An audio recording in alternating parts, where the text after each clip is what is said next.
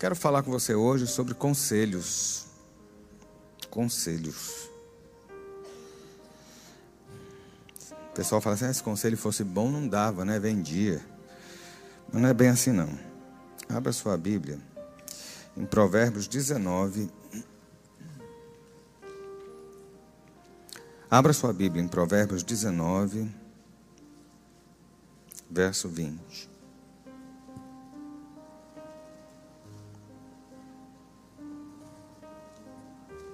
Provérbios, capítulo 19, versículo 20.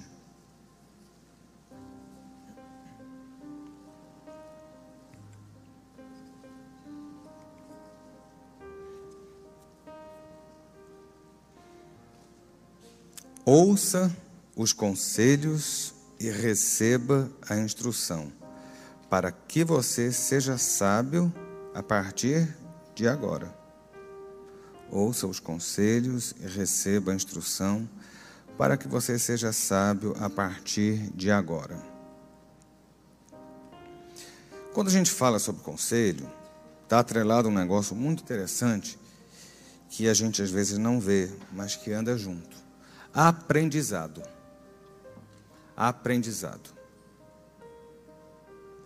Conselho está muito ligado a aprendizado. Quando você aconselha alguém, você está ensinando aquela pessoa alguma coisa. E supõe que aquela pessoa está aprendendo alguma coisa. Né? E quando a gente pensa na questão de aprendizagem, a aprendizagem ela é nada mais do que um processo de mudança de comportamento obtido através de experiência. Hoje vai ser uma aula didática, né? uma, uma mensagem didática. Né? Então, assim, é um processo de mudança de comportamento obtido através da experiência.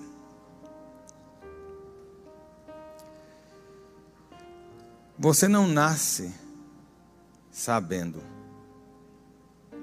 Você não nasce sabendo. E a Bíblia está falando aqui: olha, se aconselhe bem, para que você seja sábio, para que você tenha sabedoria, para que você tenha conhecimento.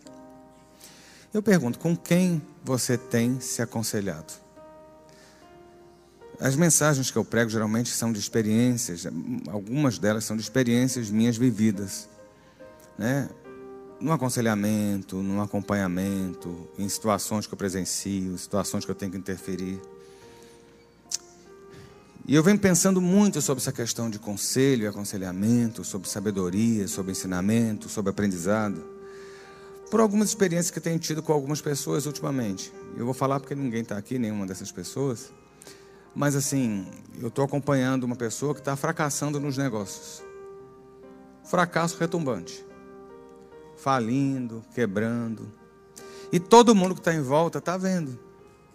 Você está falindo. O caminho não é esse.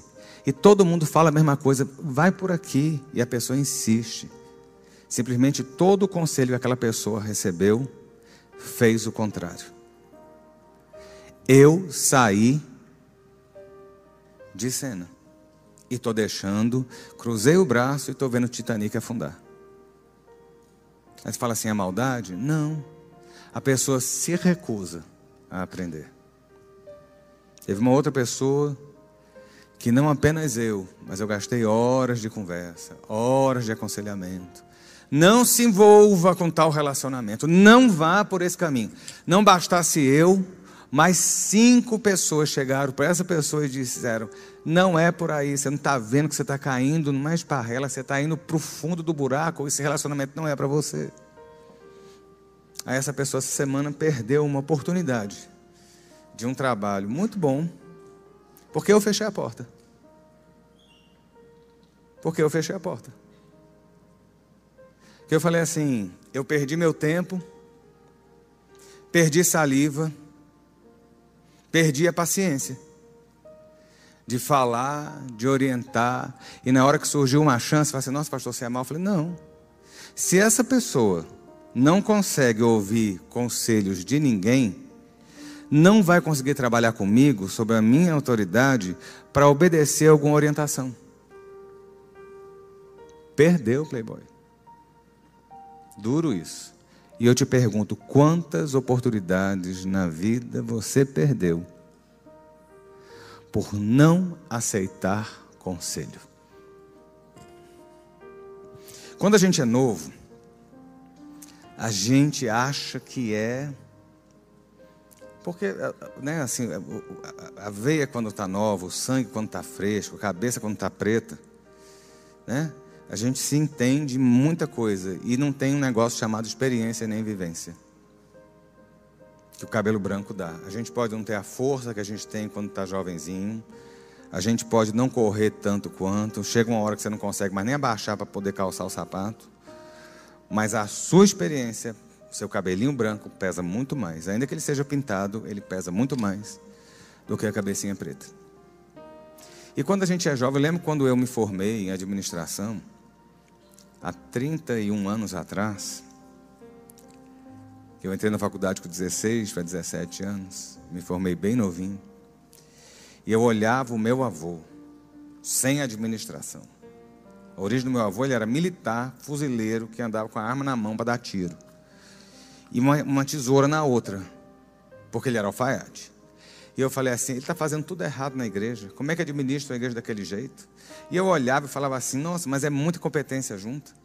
Eu, meus 20, 21 anos, aprendendo sobre Enfaiol, sobre né, os pais da administração, sabe? Ricardo Semler virando a própria mesa. Eu falei, nossa, a gente tinha que virar a própria mesa na igreja, dar uma reengenharia. Que nada, quem estava certo era meu avô. Morreu já tem não sei quantos anos, já, já não era presidente da igreja, não sei quantos anos, a igreja está indo para 60 anos e a igreja está aí de pé. Sabe por quê? Porque foi fundada em alicerces de gente experiente. Se fosse na minha mão, tinha quebrado lá atrás, há 30 anos atrás. Entendeu? A gente aprende, e a gente aprende quando a gente recebe conselho, ensinamento, né? quando a gente recebe é, é, instrução. Mas não adianta receber instrução e ensinamento se aquilo não se torna prático na nossa vida. Não se torna prático na nossa vida. Se aquilo ali não é né, incorporado dentro da nossa, da nossa atitude, da nossa ação de vida, da nossa, da nossa rotina.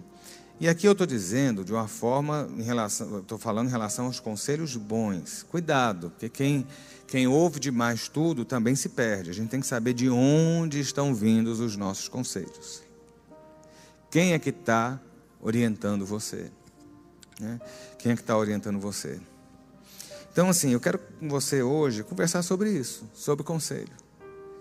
Porque eu vejo muitas vezes, meus irmãos, e tem hora que dá uma, como pastor, dá uma canseira, de verdade. Porque dá peninha de ver gente afundando, porque acha que está sabendo o que está fazendo, e todo mundo vendo que está fazendo errado. E a pessoa insiste. Tem umas frasezinhas de, de efeito que são meio, né, assim, coisa bem pueril, mas elas têm, né, a sabedoria popular, ela está embutida um pouco de sabedoria ali, né? Uma das frases é: se você está querendo resultados diferentes, fazendo a mesma coisa sempre? Fazendo a mesma coisa sempre? Se você não dá ouvido e você está querendo mudar né, o, o, resultado que você tem, mas você continua agindo do mesmo jeito, não vai conseguir. Não vai conseguir. De onde tem vindo os conselhos seus? É, eu sou pastor há 22 anos. Quando eu olho, é muito tempo. Né? Tem profissões aí no mercado, fazendo serviço público, com 25 anos estão aposentando.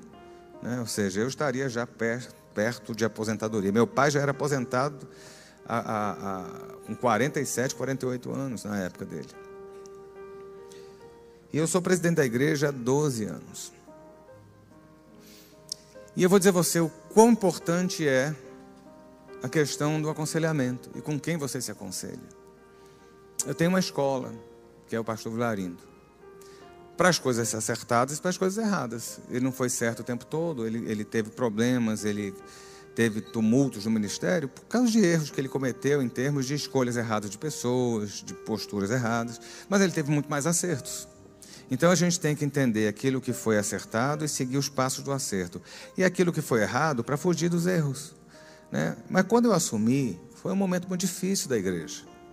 Foi um momento muito penoso do ministério. Era um momento de guerra, de, é um negócio que eu, eu olho para trás, eu falo assim, eu, eu, tento entender o que, que passava na cabeça de algumas pessoas há, há 15 anos atrás para fazer o que fizeram em relação à central, em relação ao meu avô, em relação ao ministério. Mas eu assumi sob um bombardeio muito grande na época. E eu lembro que primeiro domingo que eu fui pregar depois, que eu estava empossado como presidente, meu avô havia renunciado. Quando eu fui, primeiro domingo, a igreja vazia. Domingo de manhã, que sempre foi o carro-chefe. Mesmo na pandemia, a gente tem igreja cheia. Dia de ceia, a igreja não cabe nem dentro nem fora. E eu lembro que a gente tinha gente da mesa de som para cá, metade da igreja. E era um clima assim, eu olhar parecia um mormaço de velório, dá para sentir cheiro de rosa de defunto. É um negócio estranho. Tinha uma menina aqui na frente, sentada aqui nesse primeiro banco, que convivia comigo. Essa menina, ela, ela, ela, ela entrou num viés de ódio contra mim, que até hoje eu não entendo. Convivia de sair. E ela me odiava no banco. E eu, ela me olhava com cara de deboche. E ela ficava mandando mensagem para o pessoal para dizer a igreja acabando. E eu só olhando. Um dia eu me fezei no púlpito. Eu virei para Deus, fiz uma oração. Falei só, Deus, eu tenho profissão, não preciso disso aqui não. Nunca briguei por causa disso aqui. Se eu estou, eu preciso saber que o Senhor está comigo, se o Senhor me abençoar. E aí a gente foi levando. Mas você fica muito magoado, né? Naquele momento. Você fica muito reativo. Vem cá, eu sou, eu sou bocudo, né? Você conhece muito bem meu jeito de falar. Eu não vou ter muita papa na língua. Tem hora que eu prefiro não sentar para não falar, porque se eu falar, assim, o negócio vai ser muito então a gente aprende a se controlar um pouco mais. Mas o meu estilo de mensagem, a pessoa fala assim, nossa, ele dá chicote. Mas o meu chicote hoje é totalmente diferente do que eu fazia há 20 anos atrás, há 15 anos atrás. Porque há 15 anos atrás eu estava muito ferido. Então eu batia, eu olhava para a igreja com raiva. Mas assim, eu não podia olhar para a igreja com raiva, porque a igreja que estava aqui era a igreja que tinha ficado comigo. Não é a igreja que tinha ido embora. Se eu tinha que ter raiva, e assim, não tem erro nenhum você ter raiva, porque o seu pastor tem raiva de vez em quando? Você não tem, não? Seu sangue é de barata, é uma linfa que passa dentro do seu ser e não é sangue vermelhinho? Né? Então, assim, a raiva que eu tinha era de quem tinha saído, mas eu estava batendo quem estava aqui. E eu recebi um conselho. Pastor Demar, na, era, na época, não era pastor. Mas ele chegou para mim, pastor Demar, tá, assim, eu conheço o Demar desde que eu era criança, quando eu nasci, ele me pegou no colo na maternidade.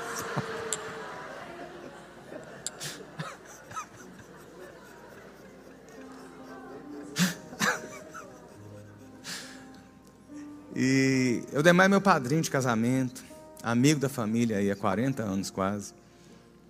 E tem liberdade, as pessoas têm, eu deixo as pessoas terem liberdade de falar. E ele chegou para mim e falou: Ricardo, para de bater na igreja. Foi um conselho que ele me deu. Ele falou assim: porque a igreja que está aí é a igreja que está com você. E caiu a ficha. Foi um bom conselho, não foi? Mudou, não mudou? Mudou. Se eu continuasse batendo, a gente ia estar hoje com metade da igreja. Entendeu? E hoje, graças a Deus, depois desses anos todinhos, aonde o pastor de vocês vai, a igreja é citada. Entendeu? Sou perfeito? Longe disso.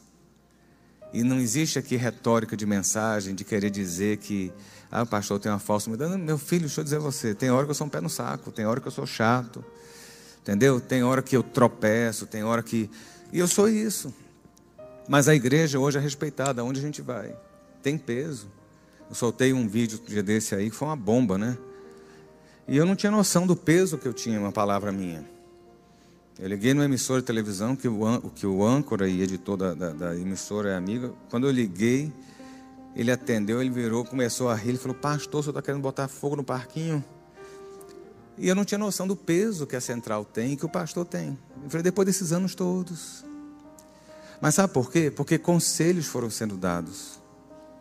Erros que eu cometi lá atrás, eu fujo desses erros hoje. Tem pessoas próximas que têm a liberdade, como o Demar teve, de chegar e falar assim: olha, o caminho não é esse, eu acho que podia ser assim. Tem vezes que, que eu recebo uma orientação de um deles e falo assim: não, mas o caminho tem que ser esse aqui. E aí eu vou, porque eu sei. Eu, tem horas que eu estou certo naquilo que eu estou falando. Tem hora que eu sei que Deus está falando.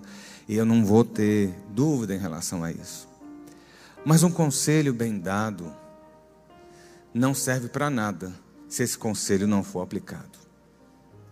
E isso é complicado, tá? A gente tem estágios para aprender. Sabia disso? Existem estágios no seu aprendizado. E é engraçado porque a gente não pensa isso, né? Você não nasce sabendo, né? Você tem instintos. O instinto da sucção, né? Porque a criança já sabe quando sai do, do, do, útero que ela vai mamar. Ela não sabe nem o que é aquilo, mas ela tem um instinto nato. Aquilo ali é, é reflexo. A criança ela, ela, consegue segurar com a mãozinha o peso do corpo dela todinho, bebê. Sabia disso? Tem um teste que você faz para levantar o bebê com um dedo. Tem tudo isso. Mas eu não estou falando desse tipo de coisa, estou falando da, da, do nosso aprendizado, aquilo que você aprende ao longo da vida. Né? Tem uma, uma das coisas que eu mais gosto de fazer, que eu menos faço, é macarrão. Fazer a massa, fazer o pão. E a, a, primeira fornada de pão que eu fiz em casa, muitos anos atrás, quando eu estava estudando na gastronomia, foi a pior desgraça que eu já comi na minha vida. Era tão duro quanto a tampa do forno. Mas você vai aprendendo. Aí, assim, eu comecei a aprender na faculdade, sair do, do, da fase da ignorância para fazer um bom pão, para fazer um, um, um bom pão francês, um brioche, aprender a fazer uma massa folhada, aprender a fazer um croissant. Tudo isso, pastor de vocês, teve que aprender a fazer e fazia bem na faculdade. Hoje nem sei como é que faz mais. Mas eu fazia. Porque eu tive que aprender, mas eu não sabia tudo isso.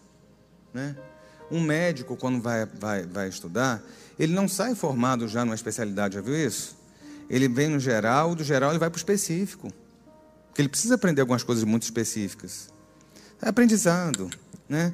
E é engraçado que nesses estágios da, do aprendizado, a gente começa com a incompetência inconsciente. Olha que coisa interessante. Você nasce incompetente. Um bebê totalmente incompetente. Consegue fazer alguma coisa, bebê? Só chorar e sujar a fralda. Não deixar você dormir, porque de dia, quando você está acordado com o sol, o bebê dorme. Aí à noite, quando você precisa dormir, está morto, o bebê chora. Não é assim? É incompetência, inconsciente. Porque não tem consciência. Mas chega um outro estágio do aprendizado que é a sua incompetência consciente. Você é incompetente e você sabe que você é incompetente. E que hora que é essa? É a hora que você, você entende que você não sabe fazer, mas você não sabe como fazer. Está conseguindo acompanhar? A, a, a Priscila está. Minha amiga Priscila está. O incompetente consciente é aquele que tem consciência de que não sabe fazer. O problema é que a gente começa a dar o desespero, né? Quando você precisa saber fazer alguma coisa, mas você não sabe. Você precisa de um conselho, você precisa ser, ser ensinado, você precisa de aprendizado. Aí depois vem a competência consciente. É quando você aprende, você tem consciência que você sabe fazer, né? E você tem competência, você adquiriu aquela competência de forma consciente, você foi ensinado, você aprendeu. Aí chega uma hora que você você tem a sua competência, olha que coisa interessante, inconsciente. Você sabe fazer e aquilo se torna algo natural, você não pensa para fazer. Entendeu? Há uma diferença muito grande, vou dar um exemplo bem pueril, de um adulto aprender inglês e de uma criança aprender inglês. O adulto, quando aprende inglês, a grande dificuldade é, não é uma coisa nata, não é uma coisa inconsciente. Geralmente o adulto, quando aprende inglês, ele tem mais dificuldade, por quê? Porque ele tem que ficar traduzindo. Sabia disso? A pessoa, o adulto, quando ele vai tentar falar outra língua, ele tem que ficar traduzindo palavra para poder montar, ele tem que pensar um pouco mais. A criança não. Ela já foi ensinada naquela língua, já, ela já raciocina no português direto, ela já raciocina no inglês direto. Deixa eu dizer a você, eu aprendi criança inglês. Hoje meu inglês é bem enferrujado. Mas eu lembro de eu sonhar em inglês. Entendeu? é a competência inconsciente. Isso é aprendizado. Né? Quando a gente pensa, quando eu penso em escola dominical, os professores têm que ter esse conhecimento. Quando a gente sobe no púlpito, a gente tem que ter esse conhecimento. O que, é que eu estou ensinando para as pessoas? Né? Saber que as pessoas são ignorantes. Nós somos ignorantes muitas vezes e precisamos ser ensinados. Saber que num grupo grande, a gente não tem é, a totalidade de pessoas absorvendo o ensinamento né, que algumas vão continuar quebrando a cara. Tem gente que só vai conseguir atingir um grau de competência consciente depois de quebrar muita cara, depois de queimar muito a mão, depois de quebrar muito pedaço, depois de ter muita decepção, uma hora aprende. Só que tem gente que não, que vai ser o, o, o incompetente consciente o resto da vida. Qual é a sua escolha hoje? Qual é a sua escolha hoje? Né? A Bíblia fala que Deus não leva, lá em, em, em Atos 17, Deus não leva em, em conta o tempo da nossa ignorância. Engraçado, né? Estou falando sobre incompetência, sobre ignorância. E a Bíblia fala esse termo. Vem cá, Deus olha para nós e fala assim: teve um tempo que você foi ignorante. Não é o ignorante grosso, mal educado, não é isso. É o ignorante que não tem conhecimento. E a Bíblia fala: ó, Deus não leva em conta o tempo da ignorância. Só que tem um detalhe: o tempo da ignorância, a partir do momento que você sabe, você mais não, é, não é mais ignorante. A Bíblia é muito clara nesse sentido. Então você tem que entender o seguinte: não existe o benefício da dúvida, sabe? A partir do momento que o céu comunica a você alguma coisa. Uma coisa é você não saber que você não pode fazer. Aí você fez, estava errado, não podia e tal, mas ninguém lhe avisou que você não podia. Mas a partir do momento que há uma ordem dizendo não faça, você vai lá e faz, Aí a coisa muda de figura. Deus está falando o seguinte: olha, enquanto você não entendeu, enquanto você não recebeu a mensagem, o tempo da sua ignorância, eu até estou te respeitando, mas a partir do momento que eu te comunico, a partir do momento que eu me comunico com você, a partir do momento que eu me faço presente na sua vida, a coisa muda de figura. Não existe benefício da dúvida para você. Ah, mas eu não sabia, não. Sabia sim porque eu disse. Adão e Eva eram indisculpáveis. Indisculpáveis. Porque tinham, sei lá, centenas de frutas lá naquela, naquele jardim lá, sei lá o que, é que tinha naquele, naquele pedaço de terra ali. Mas Deus falou assim: tem duas árvores ali que eu não quero que vocês comam. Eles não eram ignorantes, sabe? Era algo totalmente é, é, é, claro. Então, assim, caíram porque quiseram. Os exemplos que eu dei a você, que eu falei assim, eu saí de cena de, de, de algumas pessoas porque eu cansei. Cansei de carregar no ombro, falando, pastor cansou, pastor não tem que levar a ovelha no ombro e tal, não sei o quê. Tem hora que você tem que deixar a ovelha ir lá para o barranco. Aí depois você vai lá e tira, daí você quebra a patinha, aí você tira os espinhos, mas deixa quebrar a cara, porque não adianta. Não adianta, né? Porque é o seguinte, a partir do momento que você tem consciência e é informado, você deixa de ser ignorante e você passa a ser imputado pelas, pelas coisas que você faz. A gente tem consequência de tudo. E, e existe uma consequência para o aprendizado, existe uma consequência para o aceitar o conselho, existe uma consequência para o que rejeita o conselho. E a gente tem que pensar isso. E eu pergunto mais uma vez a você: de onde tem vindo os conselhos que você tem recebido? Né? Quem tem orientado a sua vida?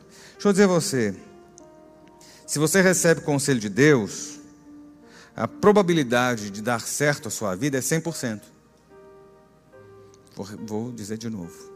O conselho que vem de Deus para você lhe dá o selo de garantia de que a sua vida vai ser aprovada em 100% dos seus projetos também. Se Deus fala, se Deus orienta, simplesmente vai dar certo. Ele aí fala assim, mas não está andando, não sei, mas não foi Deus que falou? Deus falou, vai dar certo. Na hora certa o negócio desabrocha, né? Na hora certa a coisa acontece, na hora certa a surpresa acontece. Né? E a gente olha, uma pessoa me perguntando ontem, eu estava conversando com uma pessoa, a pessoa falou assim: me explica um pouquinho sobre a questão do sucesso. Talvez o sucesso seja explicado pelo fracasso. Tá? Talvez o sucesso seja explicado, pelo fracasso. Né? Por que, que a gente fracassa? Porque, na verdade, o que fracassa é aquele que não atingiu o sucesso. Ele falou assim, mas por que, que não foca no sucesso, está focado no fracasso? Porque se você for olhar no Salmo primeiro, olha só que coisa interessante. O Salmo primeiro não começa dizendo que bem-aventurado é aquele que se deleita na lei do Senhor. Não. O Salmo, o Salmo primeiro começa dizendo os nãos. Bem-aventurado aquele que não anda no conselho dos ímpios, não se assenta, não se detém. Entendeu? Então, talvez para você entender o que é sucesso, você tem que entender o que é fracasso. Sabe o que é fracasso? Fracasso é aquele que, que, que aprende o errado. Sabe? O fracassado é aquele que aprendeu o errado e fez o errado. Vou dizer uma coisa: sabe aquele filme Ratatouille? Do ratinho? Que ensina a cozinhar? A grande frase que tem ali é o seguinte: todo mundo pode cozinhar. E é verdade. Tu não cozinha porque tu é preguiçoso. Viu, mulher? Você pode falar para seu marido. Tem Google para isso. Cara, não sei fritar um ovo. Cara, tu é burro pra caramba. Eu queria ver você sem ninguém no meio da floresta, como é que tu ia fazer? Porque a gente aprende. O problema é que a gente tem aprendido errado e muitas vezes aplicado errado termina se tornando fracasso.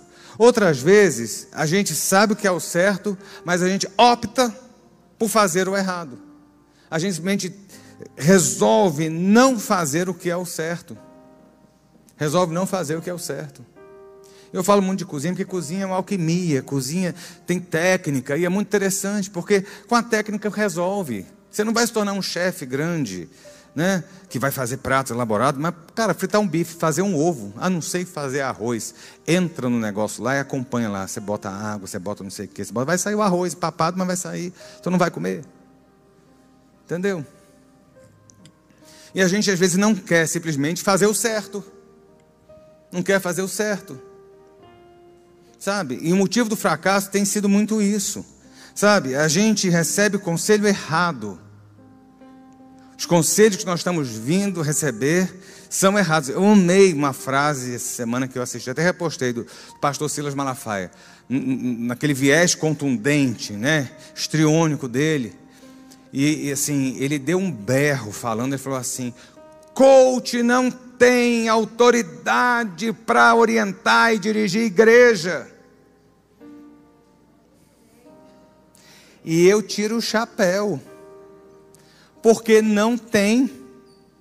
Tem um bando de gente aí querendo assumir lugar de pastor que não é, dando orientaçõezinhas de vida prática que não estão na Bíblia e ensinando você coisas que não funcionam na, na, questão espiritual. Sabe, Paulo fala lá em Coríntios: temos que aprender a discernir coisas espirituais espiritualmente. Aonde é que você tem ancorado a sua prática, o seu aprendizado? Aonde é que você tem ancorado a, a sua fonte de conselhos? Existe uma fonte inesgotável que abrange todas as áreas da sua vida e que é essencial para você como cristão, chama-se Bíblia. Eu devo ter, eu acho que uns 10 livretos, livrinhos escritos. Eu não troco nenhum deles pela Bíblia. Será que você tem a sequência? Eu estava vendo no meu aplicativo celular, eu leio a Bíblia de papel, abro, porque toda semana eu tenho que estar estudando, lendo uma coisa ou outra e tal. Mas todo dia eu leio a Bíblia no celular e eu achei interessante a quantidade de semanas. Hoje de manhã que o celular me deu que eu tenho lido a Bíblia todo santo dia. Quando você para e fala assim, nossa, foram mil dias lendo Bíblia, no aplicativo, é constância. Aí eu falei assim, é inconsciente já. A primeira coisa que eu faço quando eu pego o celular é olhar o, o, o, meu aplicativo da Bíblia. A primeira coisa que eu busco. Meu irmão, a primeira coisa que tem que buscar é o conselho do Senhor na sua vida. Se você não tiver o conselho de Deus, sua vida vai ser fracasso em todas as áreas. O cara quer ser sucesso, não sei aonde. Vem cá, onde é que Deus entrou nessa jogada? O cara quer abrir não sei o que, onde é que Deus está entrando nessa jogada? Eu não estou indo para o lado ridículo, porque é ridículo de crente que quer botar, né, espiritualizar tudo, né? Que roupa que eu vou usar, o Senhor vai me dizer hoje. Deus não vai, Deus não é seu, é, ia falar decorador não. Deus não é seu estilista, entendeu? Ah, eu tenho que fazer não sei o que. Qual é a roupa, Senhor, que eu vou usar hoje? Deus não vai falar não. A coisa que eu odeio, a vaga do crente. Deus não é seu flanelinha. Vai ficar gente, tem gente com raiva de mim porque eu falo isso. Continuo falando, Deus não é seu flanelinha para guardar a vaga para você. Ah, o anjo do Senhor guardou a minha vaga. E, e a do outro que não guardou, que é crente? Então as vagas todinhas são para crente? Quantas vezes tu rodou e não. Então tem um anjo que é mais forte do que o outro anjo. Ou então você está mais abençoado, o que eu acho legal é isso. A gente, pastor, pega Covid, a ovelha vira e fala assim: Isso jamais vai atingir minha vida.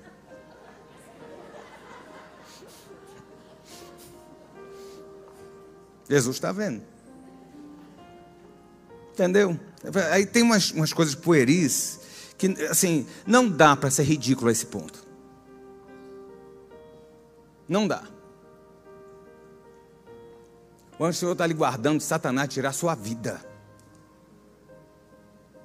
É reduzir demais o sacrifício de Jesus para coisas banais. É usar em vão o nome de Deus.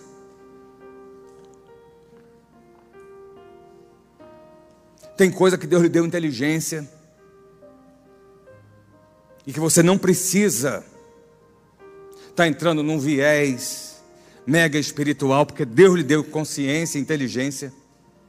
Então tem hora, meu irmão, que a gente tem que entender algumas coisas de forma direita. Porque não dá para brincar. Não dá para brincar com Deus. A Bíblia é coisa séria.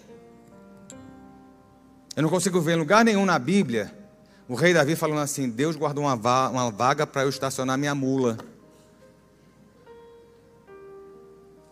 Deixa eu te contar um negócio. A Bíblia fala que Jesus não tinha onde repousar a cabeça. E tu vem brincar com o negócio de vaga do crente? Sério isso, né? Essa é a chicotada que o pastor dá. Fica um monte de gente depois com raiva de mim falando, não concordo.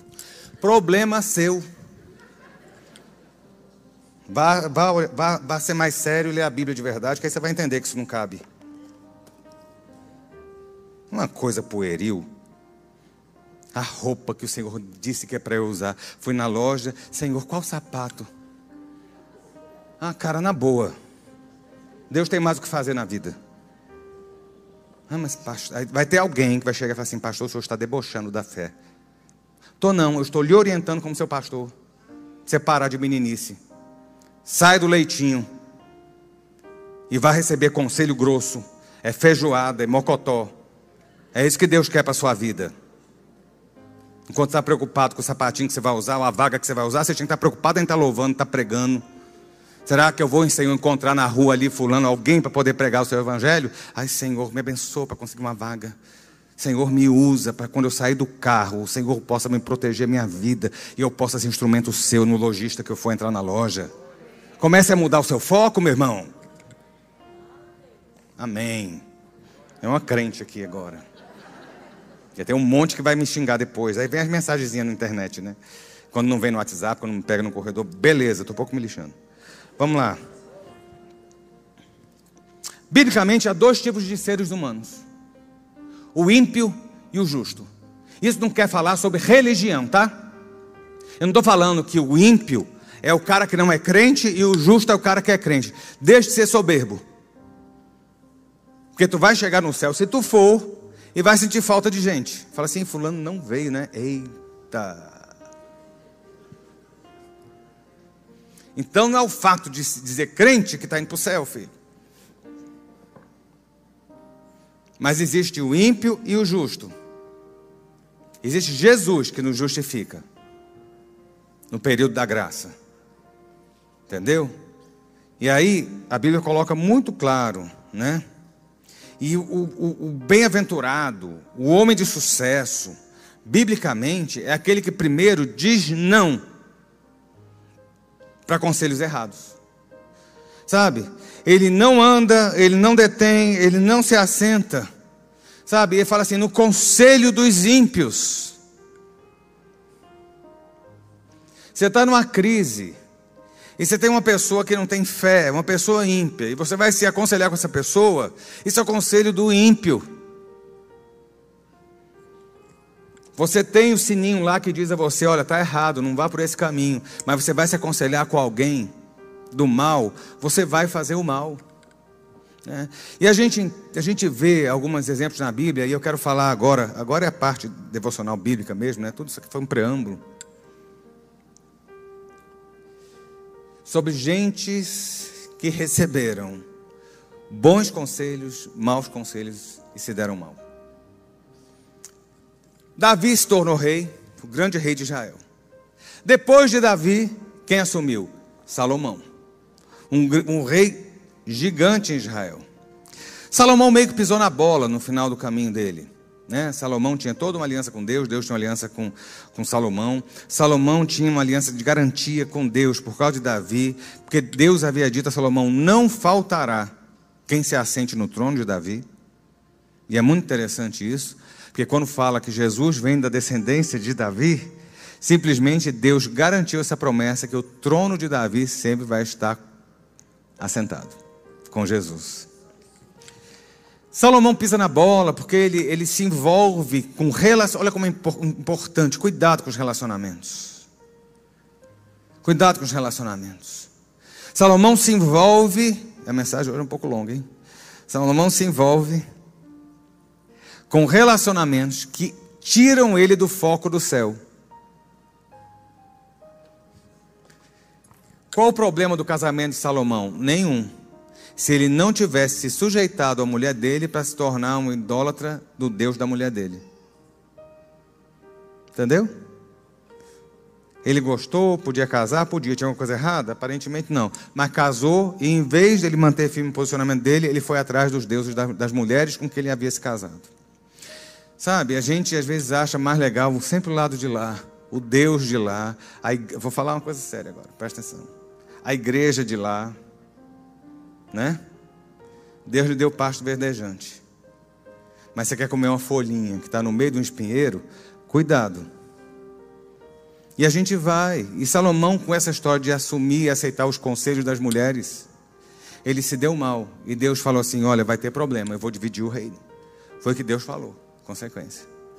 O filho herdeiro de Salomão chamava-se Roboão.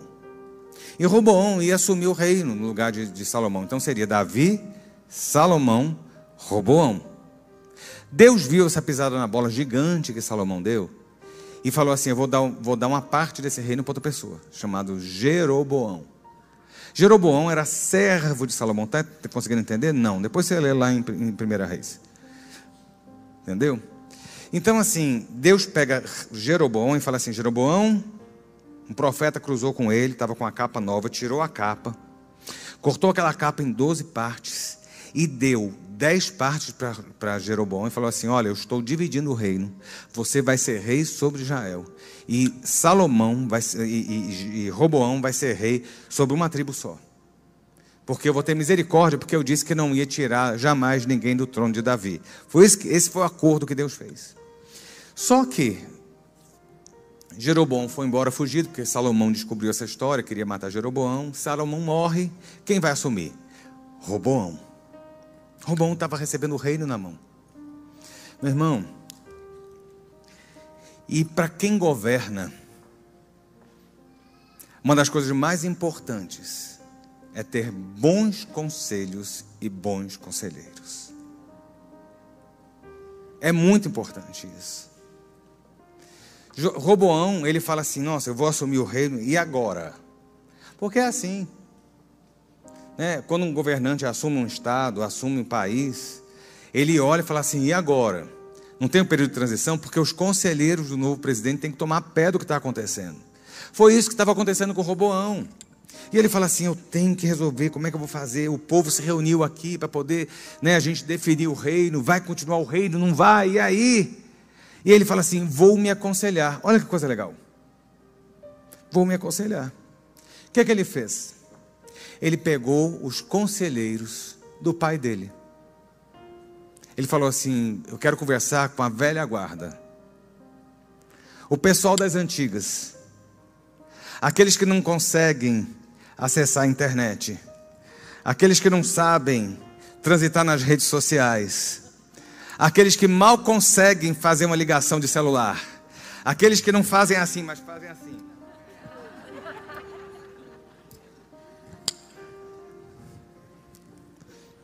Com o pessoal que ainda fala de telex, de telegrama, de carta.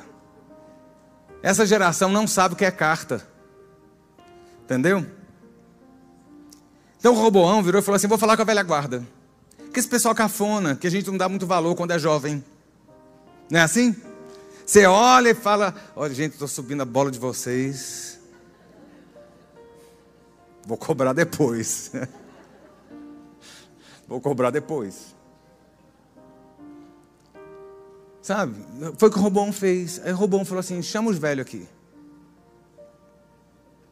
Quando você, jovem, quando você olha seu pai, você fala assim: nossa, meu pai é tão ultrapassado, né? Cafona.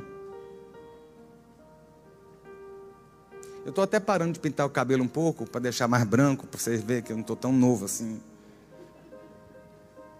Que a gente vai ficando velho mesmo, tem coisa que não tem paciência mais.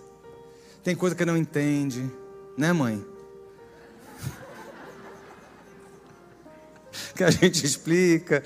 Ela, ela fica olhando assim. Ela fala assim: não, é porque é isso, isso e isso. Igual ontem. Quem foi Isaac? Eu vi Isaac chegando aí, eu acho. Me mandou um negócio do Palmeiras. Gente, assim, eu me senti tão assim ignorante na hora que ele me mandou um negócio. Eu falei: o que é isso? Mas vem cá. Os anos trazem experiência.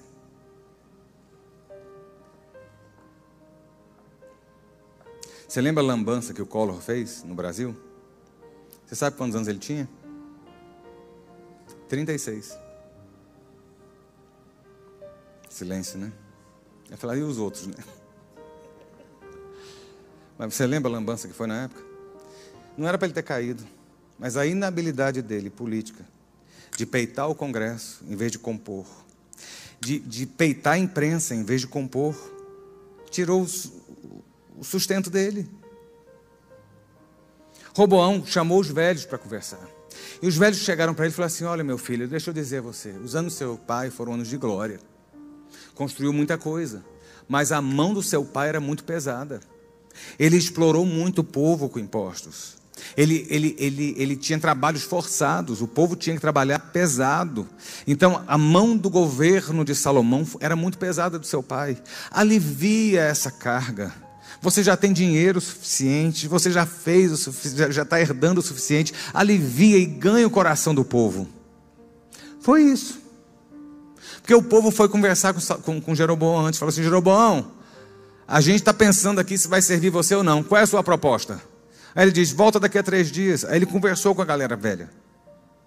Né? Tu olha o velho não dá valor. Tá? E aí olha, e ele falou assim: olha, Faz isso. Se você fizer isso, você vai ganhar o povo. E vai estar com o país unido. Aí ele virou e falou assim: Hum, interessante. Chama a galera que andava comigo. Chama a galera jovem.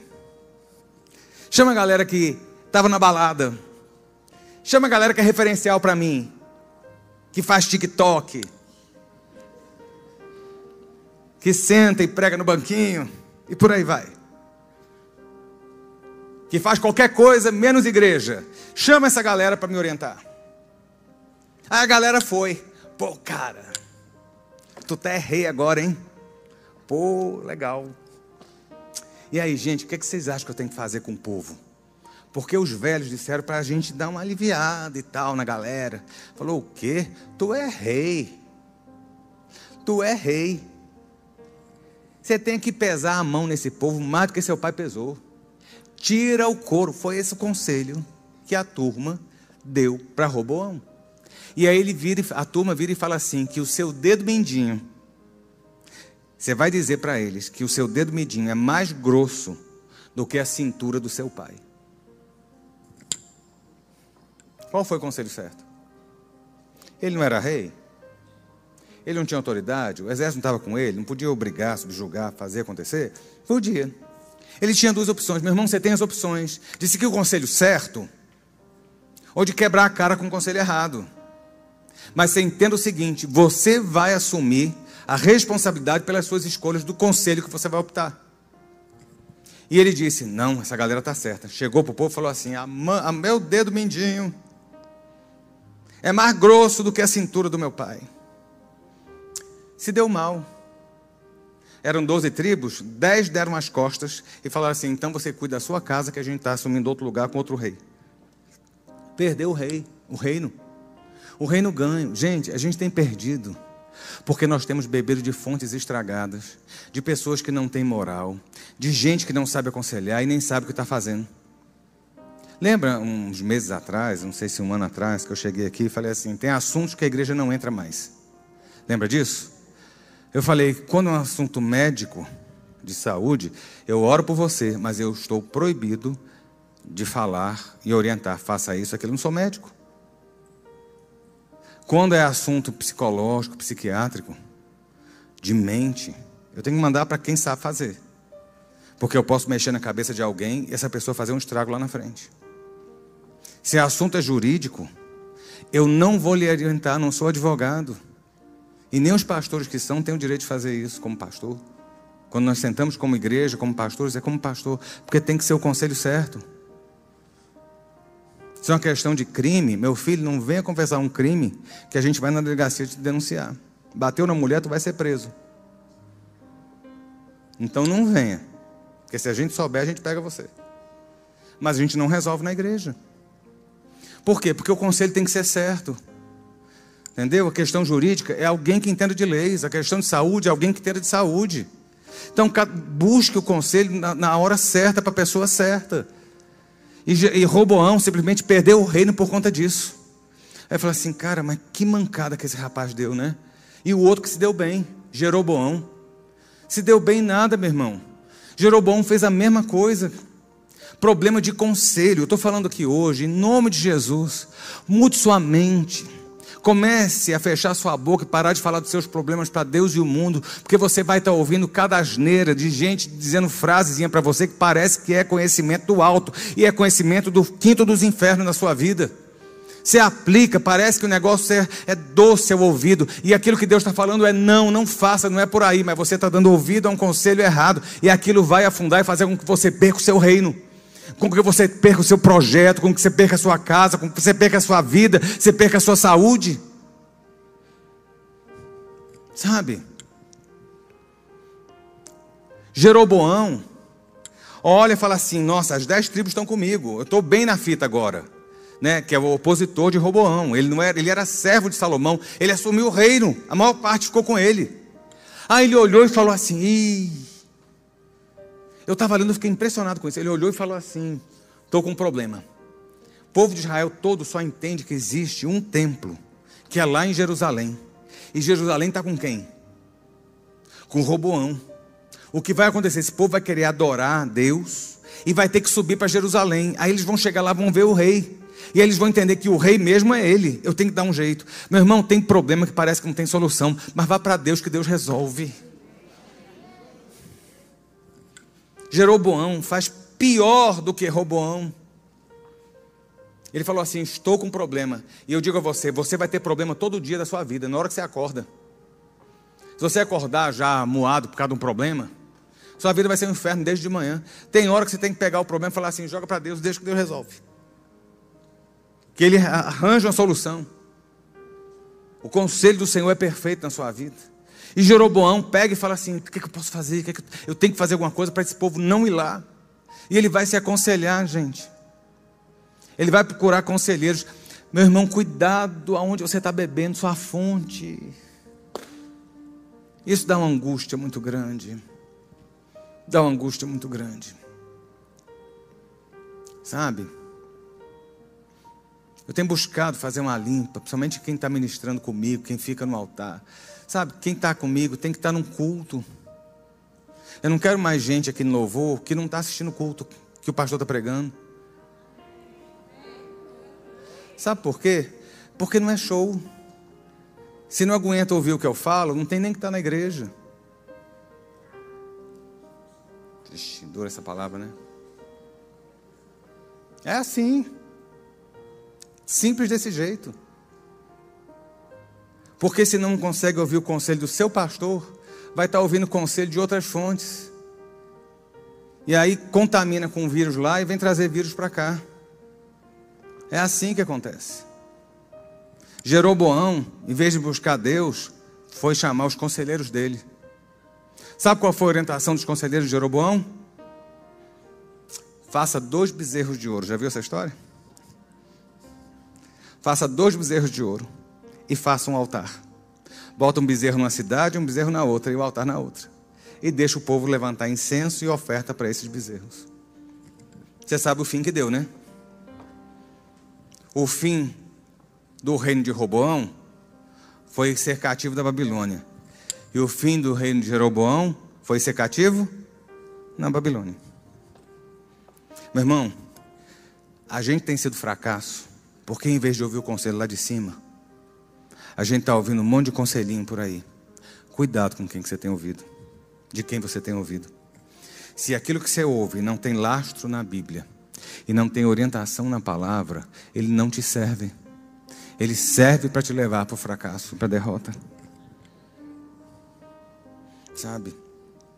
A gente tem que tomar muito cuidado. Mas muito cuidado. É uma palavra contundente hoje, espada. Mas para você, você pensa, fazer você pensar. Fazer você pensar. Sabe, eu estava conversando com a pessoa essa semana, a pessoa falando assim, a gente vive em bolhas, né? A gente vive em bolhas. Né? Eu tenho uma bolha nas coisas que eu acredito. Quem é paranoico com o negócio de Covid, só ouve, só lê sobre Covid. E vive na loucura. Quem é irresponsável com Covid, vive numa bolha que diz que não existe. É assim que funciona. Quem é de esquerda, vive na bolha da esquerda. Quem é de direita só vê as coisas da direita. E a gente não consegue ver o todo. Mas a Bíblia fala que na multidão de conselhos há sabedoria. E o Espírito Santo de Deus está aí com você para lhe aconselhar. Sabe, comece a rever as companhias que você tem. Não estou dizendo que você sair cortando todo mundo, não. Mas a Bíblia fala lá em, em 1 Coríntios que as más companhias corrompem os bons costumes. As más companhias corrompem os bons costumes. Aí você fala assim: não, não tem que andar com gente que não é da igreja. Você tem que olhar na igreja com quem que você está andando para saber se você tem que andar mesmo, se é pessoa de Deus ou se é pessoa do cão aqui dentro. Porque lá fora tu já sabe o que é que tu vai ter. O problema é o joio no meio do trigo. As más companhias corrompem, então tem que ser isolado numa bolha. Mas aqui dentro você tem gente que vai para o céu e gente que é instrumento de Satanás. Qualquer igreja tem isso. Estou falando isso não é carapuça, não, gente. Porque vai o pastor hoje está com carapuça para Deus e o mundo. Tem não, porque o pastor de vocês não joga carapuça. O pastor vai lá e olha para a pessoa e fala assim: ó, é isso assim, assim, assim. Teve um menino que uma vez foi me pegar aí fora, uns anos atrás. Vivia dando profetada na igreja para tudo quanto é canto, um monte de barbaridade e tal, não sei o quê. Um dia... Aí um dia foi me pegar ali fora. Posso falar com o senhor, pastor? Eu falei, pode. Deus está. Eu falei, cale sua boca e saia daqui, que Deus não está falando nada. Deus vai não sei o que. Eu falei, sai da igreja. Então, pastor de vocês não tem muito rodeio, não. Então não é carapuça, não. A gente tem que saber com quem que a gente anda. A gente tem que saber com o que a gente anda. As más companhias corrompem os bons costumes, corromper. Vamos lá, para a geração nova, um arquivo corrompido é um arquivo que não pode ser recuperado. Um arquivo de memória do computador corrompido é um arquivo que se perdeu. Sabe? Corrompe, degrada. Sabe? Estraga, apodrece. Um corpo corrompido, né? A Igreja Católica não tem os santos incorruptos que são os corpos que não se corromperam. O que é que significa se corromper? Apodrecer, os vermes comerem. Deixa eu dizer a você, a má companhia que, que, que vem com a gente, ela corrompe, ela apodrece o, de, o bom que a gente tem dentro de si.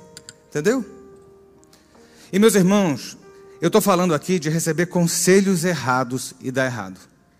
O problema maior é quando você recebe o conselho certo e resolve fazer o errado aí é mais grave ainda. E eu já estou caminhando para o fim aqui agora. Deu pra, tá dando para acompanhar tudo que eu estou falando? Eu já tem algumas semanas que eu estou pensando sobre isso, pensando nas pessoas que, que eu estou vendo afundar, porque não conseguem entender um bom conselho, que as pessoas estão tentando ajudar e a pessoa insiste em fazer o errado e está vendo que o negócio dá errado. E está vendo que o negócio dá errado. O negócio que eu falei do louvor, pelo amor de Deus, não foi direta para vocês, não. Mas eu peguei, agora que me deu um toque, não vai assim, nossa, deu uma reprimenda no Josué, não. Tem maior orgulho dos meninos aqui no altar comigo. Mas eu estou dando um exemplo. Não adianta você estar tá dando aula na escola dominical e não estar tá sentado aqui ouvindo o pastor. Não adianta você estar tá aqui dirigindo um culto, chegar de domingo você não está aqui. Não adianta você estar aqui ministrando louvor e no dia de domingo você não sentar aqui para ouvir alguma coisa com o seu pastor. Ou, ou você ouve o seu pastor ou você sai. Porque em tese o conselho de Deus está vindo por aqui. Pelo menos nessa igreja. E aí, meus irmãos, tem um lado também que a gente recebe o bom conselho e não ouve. Certa feita, Jesus chega lá em, Matos, em Mateus, Mateus, Marcos e, e Lucas têm essa mesma história, do jovem rico. Aquele jovem chega para Jesus e fala assim: Olha, Jesus, bom mestre, eu reconheço que o Senhor é bom e eu reconheço que o Senhor é mestre. Aquele jovem sabia duas coisas. Ele podia aprender de Jesus, porque Jesus era mestre. E ele podia aprender o que era bom. Ele sabia. Ele entende quando ele chega bom mestre. Ele sabia que Jesus era um mestre, ele sabia que Jesus era bom. Você sabe que Jesus é mestre, você sabe que Jesus é bom. Então beba do conselho, além de tudo, não apenas beba. Não sejam apenas ouvintes. Não é isso que a Bíblia diz? Mas praticantes. Não adianta. Não adianta eu estar ministrando não adianta estar tá louvando, não adianta estar tá recebendo curso, e não adianta você estar tá recebendo, ouvindo e não praticando, não acontece nada. Aquele homem chega para Jesus e fala assim: Mestre, bom mestre. Jesus fala assim: Bom só há um que é Deus. Falei, o que faço para herdar a vida eterna? Ele pediu um conselho, ele falou assim: Eu preciso saber um caminho, eu quero saber uma direção. Jesus falou assim: Olha honra teu pai e tua mãe, siga os mandamentos. Aí ele vira e fala assim: tudo isso eu tenho feito. Meu irmão, a gente às vezes acha que a gente está fazendo tudo isso. A gente olha e fala assim: nós, estamos bem na fila porque a gente está fazendo tudo isso. Mas Jesus está falando assim: mas não é só isso, meu filho. O seu coração está preso nas coisas desse mundo. O seu coração está atrelado aos prazeres. Quando fala os prazeres, parece que tá falando de sexo, né? Aos prazeres desse mundo. Não estou dizendo que você não tem que ter prazer na vida, não. É muito bom viajar bem. É muito bom ir para um bom hotel. É muito bom sentar num bom restaurante. É muito bom ter uma boa casa. É muito bom ter uma boa roupa. É muito bom ter uma boa igreja. São os prazeres da vida. Deus não vai lhe dar as coisas para que você não usufrua. Não, não posso usufruir. Você não é São Francisco de Assis? Entendeu? Você é próspero em nome de Jesus, receba. De vez em quando vai um carinho, né? A gente bate, bate e vai o carinho. Mamãe batia na gente, depois passava hipoglose. Aquele hipoglose era o carinho da mamãe, depois que ela batia. A chinela vaiana. Entendeu? Aí aquele jovem fala assim: Jesus, estou fazendo tudo isso. Tá legal? Ele falou: Tá não. Que eu estou vendo seu coração. Você tem que abrir mão de algumas coisas, meu filho. Começa a entender mais as coisas lá de cima e larga as coisas daqui. Aí ele vira e fala assim: vende tudo o que você tem e me segue. Porque desse jeito você vai ganhar a vida eterna. Era o bom conselho? Era. Era o conselho fácil? Não. Não. Foi, não sei se foi quarta-feira domingo passado. Você tem duas formas de, de comer macarrão. Foi quarta. Não foi quarta-feira que eu falei do miojo? Vou citar o mesmo exemplo. Entendeu? Você pode, você quer a coisa da forma fácil ou você quer a coisa da forma excelente? A opção é sua. Entendeu? Você pode pegar o miojo. Três minutos está pronto. Você bota aquele pó radioativo, cancerígeno. Você come e a, eu li uma frase assim: você toma o caldinho e sente a morte entrando no miojo. Entendeu? Três minutos você tem uma macarronada pronta, meu filho. Não é não? É boa? É, está com fome, meu filho, até pedra tu come. Mas outra coisa é você pegar um ovo caipira, uma farinha de primeira, um azeite português, flor de sal, fazer a massa, amassar a massa, passar na máquina, cortar a massa fresca cozinhar. Deixa. Você pega tomate italiano. Des... É porque estava dando meio dia, estou lhe provocando. Despela o tomate. Você faz um X em cima. 30 segundos na água quente. Gelo, a pele sai. Você tira a carne e deixa de fora as sementes. Ali você pica. Faz um fondue de tomate. Manjericão. Pecorino fresco. Aí você bota a massa que você fez no prato. Bota aquela, aquele, aquele caldo, aquele molho maravilhoso de tomate feito de tomates frescos, manjericão em cima, pecorino ralado na hora. O que é que tu prefere?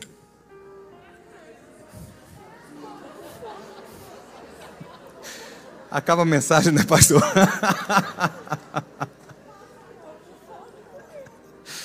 O que é que você prefere? É, tem uma pessoa que falou assim: depende da hora da fome, vai ser o miojo, né? Mas você entende que para fazer esse processo eu demoro um dia para comer algo de excelência?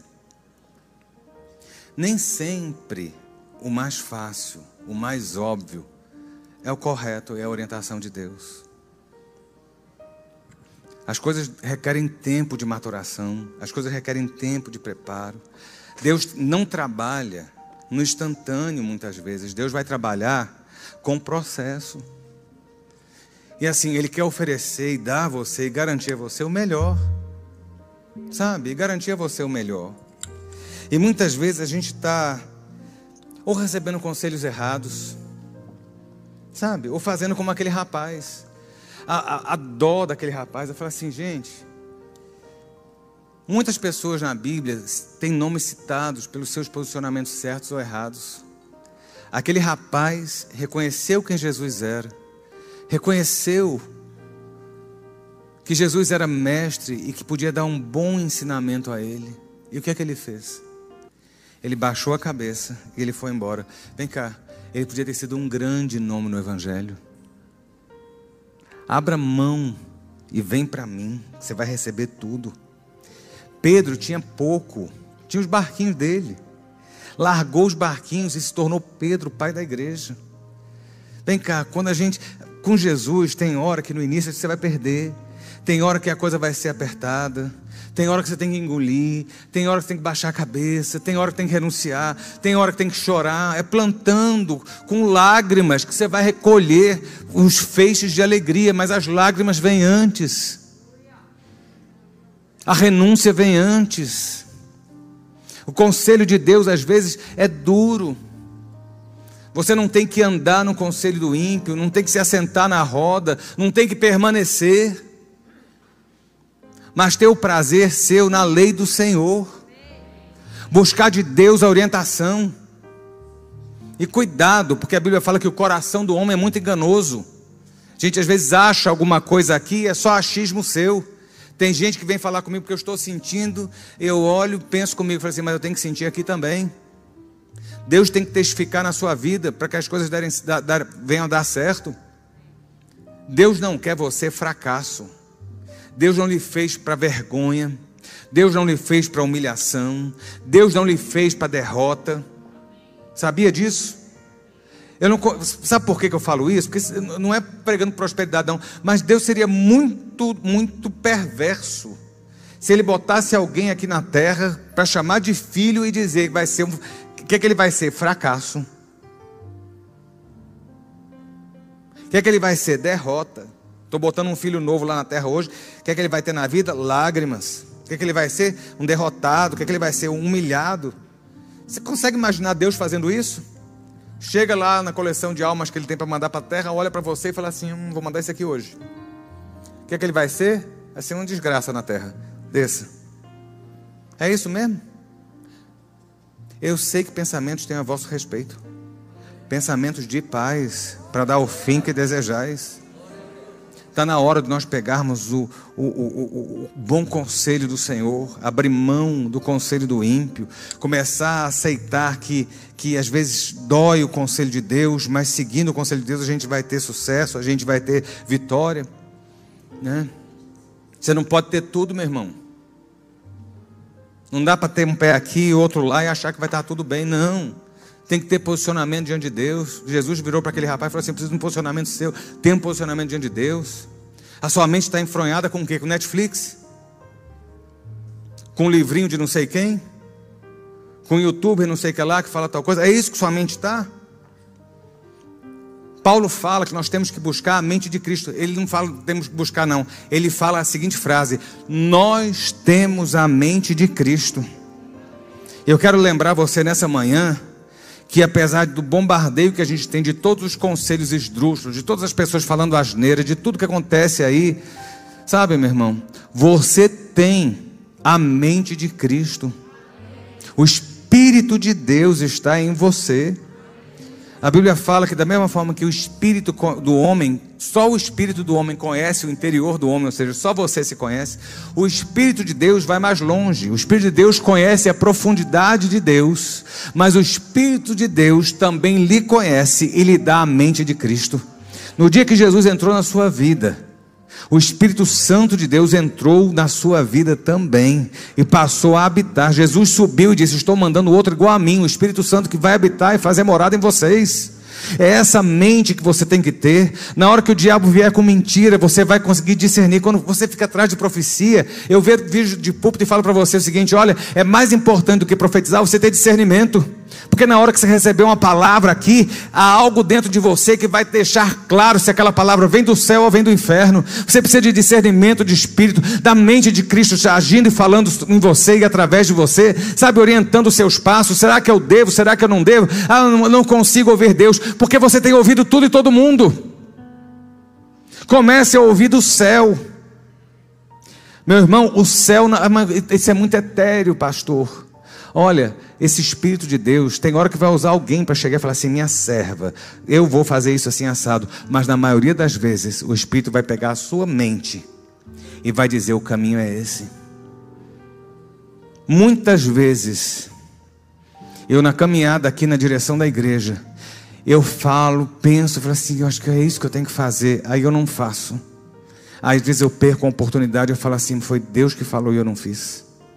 Muitas vezes o Espírito de Deus vai falar, raríssimas vezes eu tenho uma visão, assim contadas nem duas mãos. Igual semana passada, que Deus me deu uma visão semana passada muito clara. Raríssima, mas quando Deus fala, e aí eu lembro meu avô. Meu avô, chegava muita gente para dar profecia para ele. Chegava muita gente. E eu não vou dizer que eu não gosto, não. É uma benção. Você está numa reunião, Deus levanta alguém, fala. Mas meu avô, às vezes, quando via que aquilo não era de Deus, eu falava assim: olha, o Espírito de Deus fala com você, mas fala comigo também. Isso não foi testificado. A gente tem que ter esse discernimento. Você já viu que não tem profeta dizendo que você vai ter luta? Qual profeta que, você não vai, que diz que você, que você não vai ter luta? Que você vai ter luta? Ninguém fala. Você sempre vai ter vitória, sempre vai ter a chave, sempre vai ter o, o, o, o, o sabe? Sempre vai ter o máximo. Mas Deus nunca chega e fala assim: ó, corrija a sua vida. Deus nunca fala, não é por aqui o caminho. É aqui que você tem que ir. Meu irmão, comece a ouvir Deus, a buscar a mente de Cristo. Porque na hora certa, você vai saber por onde ir. Você vai saber por onde caminhar. Escolha bem as companhias que você tem, não lá fora, aqui dentro. É aqui dentro que você tem que escolher. As más companhias corrompem os bons costumes. Lá fora e aqui. E aqui. Sabe? E comece a buscar Deus desesperadamente e a palavra dele. Você já leu a Bíblia hoje? Está na hora. Você vai ler amanhã. Sabe? Você vai ler depois. E vai chegar uma hora que aquilo se torna automático. E aí vai chegar uma hora que você vai entender o segredo da Bíblia. Sabe qual é? Na hora que você. Na hora que você precisar de Deus falar. O Espírito Santo vai te lembrar o que está aqui. E aí você vai saber o caminho que você deve seguir.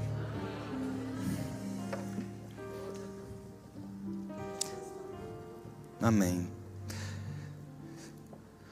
Ouça os conselhos, receba a instrução, para que você seja sábio, a partir de agora. Há muitos planos no coração do homem, mas o propósito do Senhor permanecerá. Sabe os seus planos? Você até tem, mas Deus tem um propósito. E quando você for sábio, você vai entender o propósito de Deus na sua vida. E é esse propósito que vai permanecer em você, em nome de Jesus. Fica de pé, eu quero orar com você. Conseguiu acompanhar tudo isso que eu falei? Dá para reduzir a metade, né? Mas é por aí.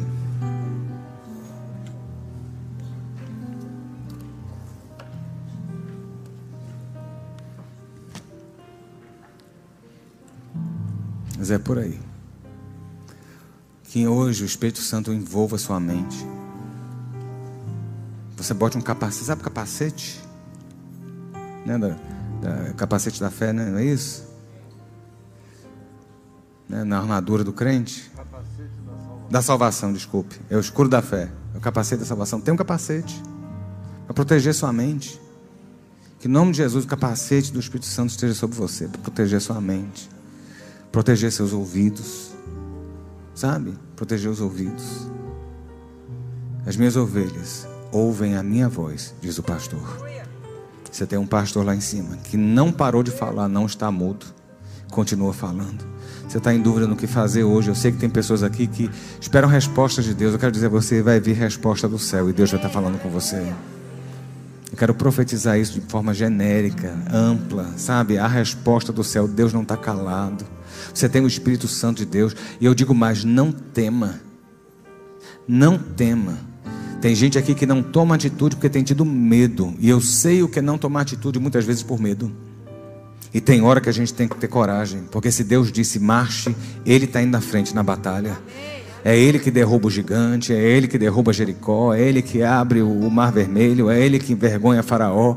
Se Deus está dizendo sim, é porque você vai. Então, o Ludmilla não cantava aquele versículo: o verdadeiro amor lança fora o medo, lance o medo fora. Sabe, Deus está contigo. Eu sei que Deus tem falado com algumas pessoas aqui: não tenha medo. Sabe, é o que, que Deus fala para Josué, sabe? Não te espantes nem te admires. Sabe porque eu sou contigo por onde quer que passares. Vá na tua força, vá na tua fé, mantenha firme a, a, aquilo que tem o seu coração, Senhor, colocado, porque Deus vai passar com você. Tá difícil, tá fácil para ninguém, mas para Deus nada é impossível, entenda isso, e na hora certa Ele vai agir. Sabe, espera a reviravolta do céu na sua vida, mas toma um posicionamento diante de Deus, de ouvir o que Ele tem para dizer. Sabe, não tenha medo, não. É Deus rompendo correntes aqui. Sabe, Deus tem me falado isso direto, sabe? Quebrando grilhões, sabe? Aquelas bolas de ferro de pé de gente aqui que está com medo de tomar iniciativa porque está preso e Deus tem falado e você não tem ouvido e tem sofrido. Deus quer que você não sofra mais.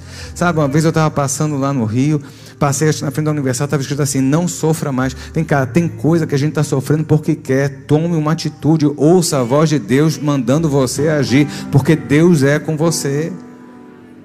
Bote fim em relacionamentos que não são agradáveis a Deus. Bote fim em posicionamentos que não são agradáveis a Deus. Sabe, rompa grilhões, rompa com seu passado. Comece a ver. A Bíblia fala: olha, para que a partir de hoje você seja sábio. É o hoje. Deus não está interessado que passou, não. É a partir do agora. Tome posicionamento sem medo. Ah, mas eu vou perder. Não interessa. Quem vai perder é o lado de lá. Satanás nunca ganha quando você abre mão em relação ao céu, ele sempre perde. Sabe, Deus é com você por onde você quer que ande. Viu? Tenha fé. O teu Deus é contigo. Te louvamos, Deus, nessa manhã. Como é bom estar na tua casa. Como é bom, Senhor. Como é bom saber que nós temos uma palavra, que nós temos um Deus que não é mamon, que não é Baal, que não é moleque. Nós temos um Deus que rege o universo. Um Deus que abriu mão de si mesmo, mandou Jesus, não para que eu tivesse bens materiais ou prazeres momentâneos, mas para que eu tivesse vida eterna. O sangue do Senhor não é para eu comprar uma casa, o sangue do Senhor é para eu lavar minha, minhas vestes, lavar meu coração e ter acesso ao reino dos céus. O nome do Senhor não é para banalidades. Te agradecemos por esse nome, doce nome, mas é um nome que tem autoridade, um nome de respeito, um nome que expulsa demônios, um nome que traz cura, um nome que reverte sentenças, um nome que tem autoridade sobre todo. Há um nome que está acima de todo nome, e este nome é Jesus. Os céus se dobram, o inferno tem que se dobrar. E muitas vezes nós temos brincado com esse nome, usando esse nome para prazeres momentâneos, para brincadeiras, mas Deus, o Senhor, nos deu o nome de Jesus e o sangue do Cordeiro, e nós te louvamos por esse nome, e nós te louvamos por este sangue,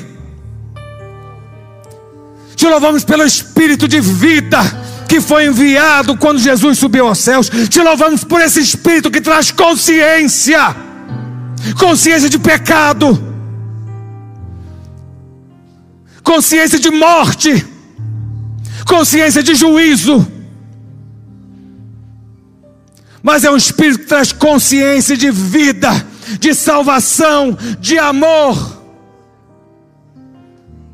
Te louvamos porque esse espírito que nos dá a mente de Cristo. Oh Deus, e nesta manhã eu te peço, Deus, que na tua igreja, oh Deus, o Senhor possa encampar as mentes, se apoderar das nossas. Nós te damos liberdade nessa manhã, Espírito Santo de Deus, para que o Senhor possa. Ó Deus, assumir a nossa mente, tenhamos a mente de Cristo, entendamos, ó Deus, o teu propósito, possamos ouvir a tua doce voz a comandar. O Senhor não nos quer como vítimas, mas o Senhor nos fez como vencedores. O Senhor não nos quer como fracassados, o Senhor nos fez como conquistadores, Deus. Que a partir de hoje, os nossos ouvidos estejam prontos, a nossa mente ativa e ligada com o céu, sabendo que é o Senhor que nos conduz. E o Senhor nos conduz a, a, a nenhum outro lugar que não seja vitória em Ti. Essa é a nossa oração no nome de Jesus. Amém, amém e amém. Que Deus te abençoe. E que o Senhor fale ao seu coração e continue falando.